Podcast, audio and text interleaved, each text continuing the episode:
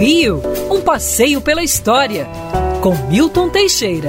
Amigo ouvinte, dia 5 de agosto de 1955, o Brasil acordava com uma notícia tristíssima, transmitida pelo rádio. A cantora Carmen Miranda morreu aos 46 anos de um ataque fulminante do coração em sua mansão em Beverly Hills, Califórnia, no remoto ano de 1955. Repetindo, ela tinha apenas 46 anos. Carmen Miranda assinou um contrato fabuloso com o empresário norte-americano para fazer shows nos Estados Unidos em 1938. Em 39, em maio, começa a turnê dela com grande sucesso. Carmen chega a gravar 14 filmes.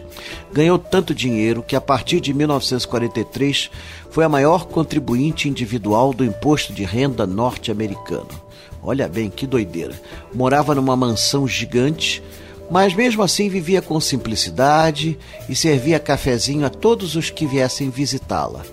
Voltou ao Brasil em 1954, sendo mal recebida, e mas conseguiu superar o impasse inicial e saiu com grande sucesso, voltando aos Estados Unidos. Antes não tivesse voltado. Depois de se apresentar no programa do Jimmy Durante, ela dança para o Jimmy Durante, para o apresentador, existe o filme disso, e ela cai de joelhos ao chão.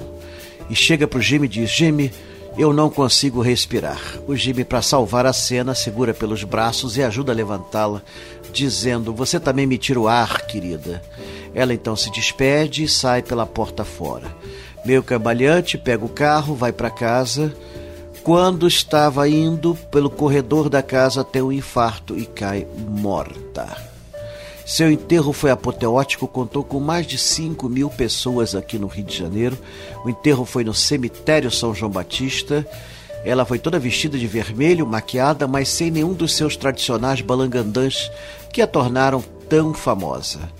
Até hoje, seu túmulo no São João Batista toda semana aparece com flores deixadas pelos fãs.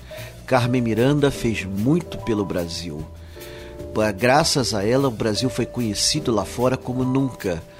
Criou um tipo padrão de, de baiana brasileira e divulgou a nossa música e a nossa cultura para o povo norte-americano. Quer ouvir essa coluna novamente? É só procurar nas plataformas de streaming de áudio. Conheça mais dos podcasts da Band News FM Rio.